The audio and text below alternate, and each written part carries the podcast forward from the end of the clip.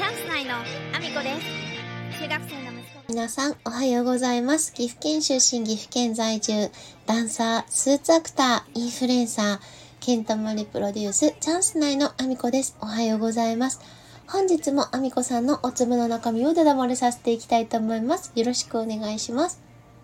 本日はですねチャット GPT のことをお話ししようかなと思ってます。チャット GPT ってかりますか？皆さん。一応ね、あの、チャット GPT 自体に、チャット GPT を説明させてみました。あの、私が説明するよりもわかりやすく言ってくれるので、そのまま読み上げたいと思います。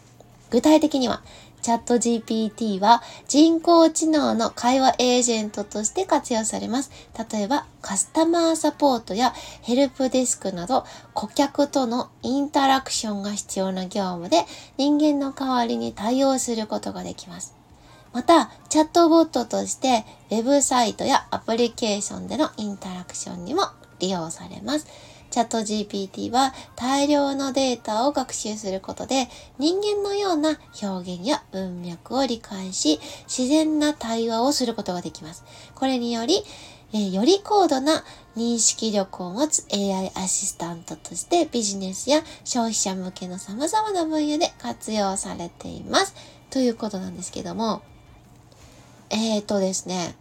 2045年には AI が人間を超えるなんていうことを言われてきたんですけど、それがですね、もうすでに2025年には実現するんじゃないかって言われていて、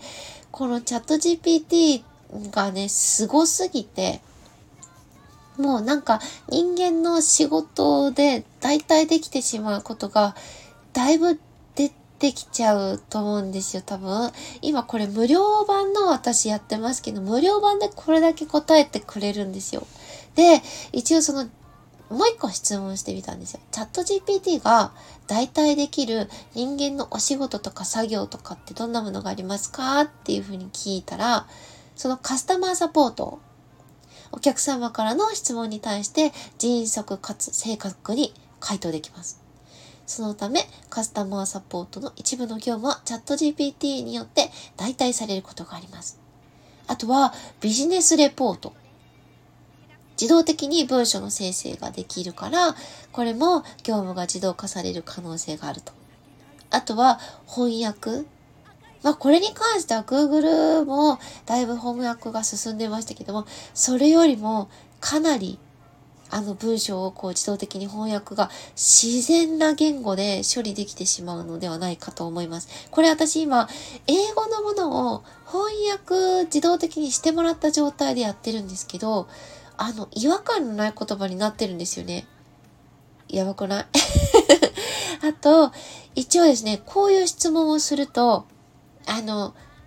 ただの今までのものだったら、あの、できることをただただ答えてスパンと終わるんですけど、そうじゃなくって、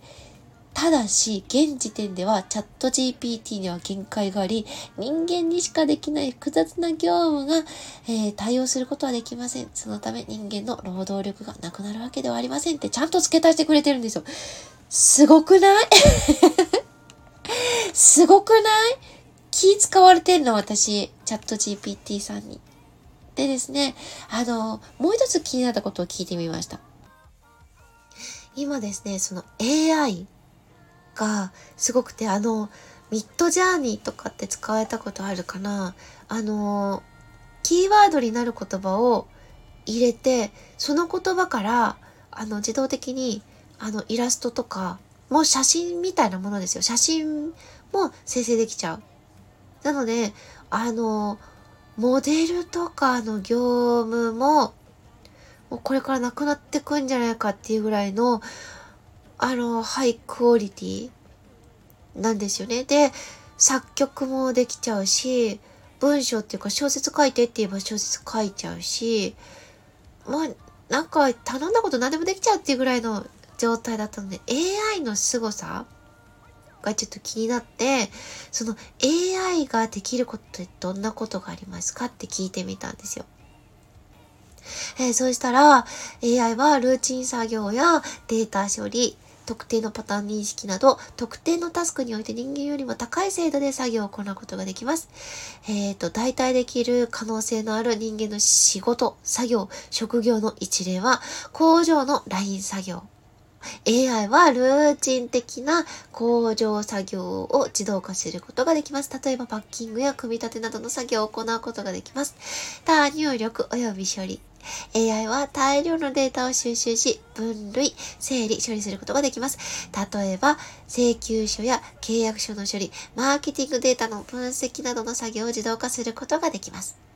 そして、資料の検索。AI は大量の情報を迅速に収集し分析することができます。例えば、特定のキーワードに関連する情報を検索することができます。そして、コールセンターの業務。AI は顧客サポートや技術サポートなどのルーチン作業を自動化することができます。例えば FAQ の回答、言語翻訳、問題解決などの作業を自動化することができます。医療診断。AI は医療診断の精度を向上させるために使用されます。例えば、画像診断や医療記録の分析などの作業を行うことができます。そして金融業務 AI は株式取引、リスク管理、不正検出、顧客サポートなどの金融業務を自動化することができます。そして電話販売 AI はテレマーケティングの自動化に使用されます。例えば、顧客情報を自動的に収集し、購入意欲の高い顧客にのみ、え、電話をかけることができます。そして交通制御。AI は交通システムの運用を自動化することができます。例えば、信号制御、交通流の、え、最適化、自動運転車の制御などの作業を行うことができます。これらは AI が代替できる可能性のある人間の仕事、作業、職業の一例ですが。で、最後に付け足されるんですけど、え、すごすぎない？もう私たちの仕事の中でですね、この AI に代替できる仕事がかなりある。今までは結構学校の勉強ができてることが、なんだかそのね、あの、優秀な職業に就いたりっていうイメージが強かったかもしれないんですけど、もう学校で教えてもらえること、まあ、特に日本はそうかなって思うんですけど、あの、ほぼほぼ AI ができてしまうし、問題を作成してって言えば問題も作成しちゃうし、計算式作ってって言われれば計算式も作っちゃうし、問題のその今までテストで受けてきたものを全部 AI が回答できちゃうんですよ。例えばさ、あの、ビジネス界で一番なんかこう、難しいとされる、あの、修士号みたいなのあるよね。あの MBA とか、あとは、外国の、米国のね、医師資格にも合格しちゃったりとかしてるんですよね、チャット GPT が。すごいですよね。なのでね、これはちょっと、その、なんだろう、すごい技術だね、じゃなくって、自分たちの、あの、生活にもすごく影響があって、それがもう間近に来てて、で、もしかしたらその自分がやってきたような作業が必要なくなってしまう。仕事自体が奪われてしまうような業務もあったりするので、ちゃんとチャット GPT がどんなものであって、自分自身の仕事にちゃんと活用できるようになっていないと、